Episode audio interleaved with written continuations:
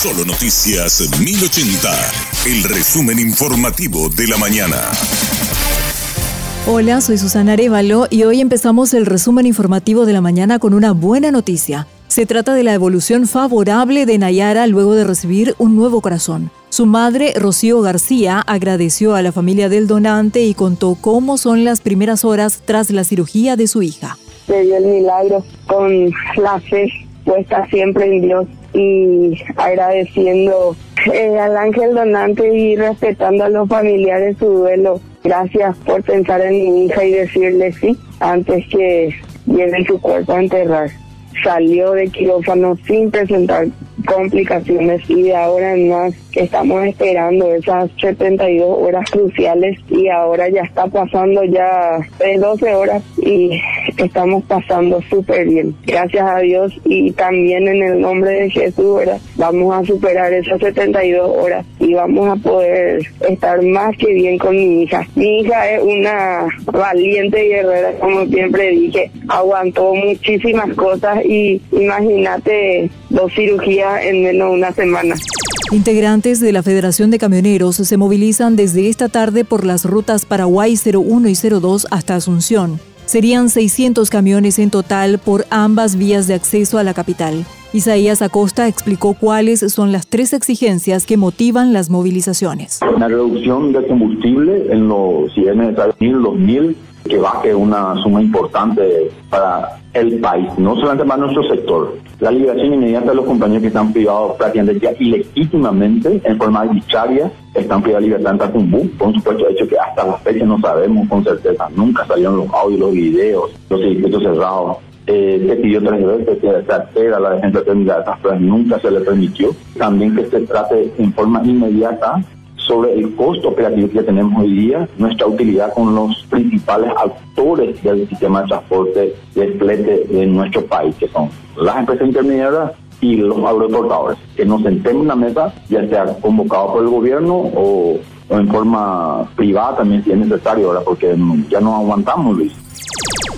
El IPS no asume su responsabilidad por una negligencia que afecta a un señor de 79 años. Le amputaron la pierna equivocada y nadie da respuestas ni acompañamiento a la familia. Janina Vallejos, nieta del paciente, asegura que la familia evalúa una demanda por daños y perjuicios contra el IPS por lo sucedido. A mi abuelo le cortaron la pierna equivocada. Ahora mi abuelo tiene que someterse a otra cirugía para poder cortar en realidad la pierna que sí está afectada. Todo el expediente se había eh, subido a quirófano de forma correcta. Inclusive se mencionaba que era la pierna derecha. Yo no sé si el cirujano, el profesional, la verdad que no sé si fue un profesional quien atendió a mi abuelo, no leyó y se equivocó de pierna o no leyó simplemente el expediente, pero mi abuelo salió del quirófano sin su pierna izquierda.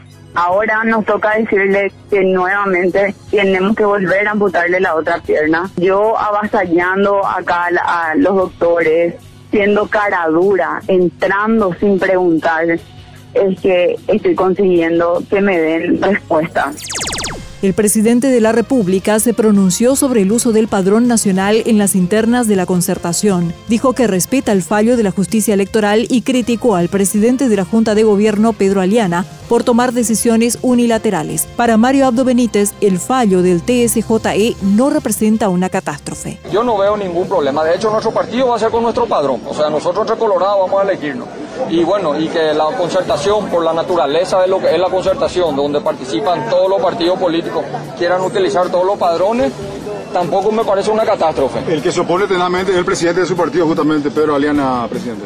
Y sí, yo respeto, yo siempre, yo soy un demócrata, yo respeto, ¿verdad? Pero yo creo, reitero que hay que hay que respetar los fallos. Hoy ya habló el Tribunal Superior de Justicia Electoral, queda obviamente un recurso ante la Corte, no sé si el partido va a recurrir o no, yo no converso con ellos, no hay reunión de la Junta de Gobierno hace más de un año, no hay reunión de comisión ejecutiva, o sea, el partido hoy eh, tiene un itinerario de un movimiento interno, eh, entonces yo ni siquiera yo fui eh, abordado sobre el caso. en todo caso, si el partido quiere tener una posición cohesionada, tiene que haber un debate previo. Yo no te puedo imponer a un criterio, ni, ni yo puedo imponer un criterio a otro.